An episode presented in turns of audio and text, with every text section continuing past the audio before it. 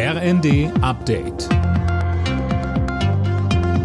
Stündlich neu. Auf den Punkt informiert. Ich bin Gisa Weber. Die Folgen des Ukraine-Kriegs beschäftigen ab heute den NATO-Gipfel in Madrid. Unter anderem will das Militärbündnis beschließen, die Zahl der Soldaten in der schnellen Eingreiftruppe auf 300.000 zu erhöhen.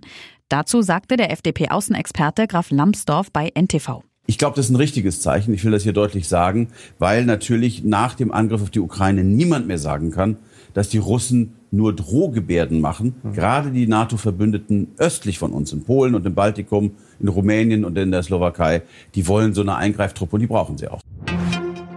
Kurz vor Beginn des NATO-Gipfels hat die Türkei überraschend grünes Licht für den Beitritt Schwedens und Finnlands zu dem westlichen Militärbündnis gegeben. Alle drei Länder unterzeichneten eine Abmachung. Darin sichert Ankara zu, die Beitrittsbestrebungen zu unterstützen. Die beiden nordischen Länder gehen im Gegenzug auf mehrere Forderungen der Türkei ein. Unter anderem geht es um die Zusammenarbeit gegen Kämpfer der verbotenen Arbeiterpartei Kurdistans PKK. Zum Abschluss ihres Gipfels auf Schloss Elmau haben die G7-Staats- und Regierungschefs ein großes Hilfspaket geschnürt.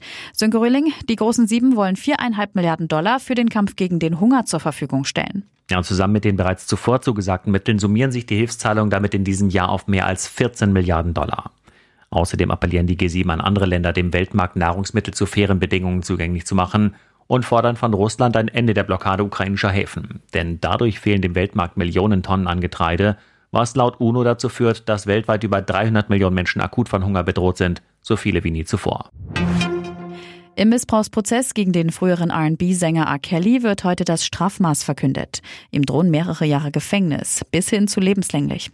Der 55-Jährige wurde bereits Ende September vom Bundesgericht in New York schuldig gesprochen. Alle Nachrichten auf rnd.de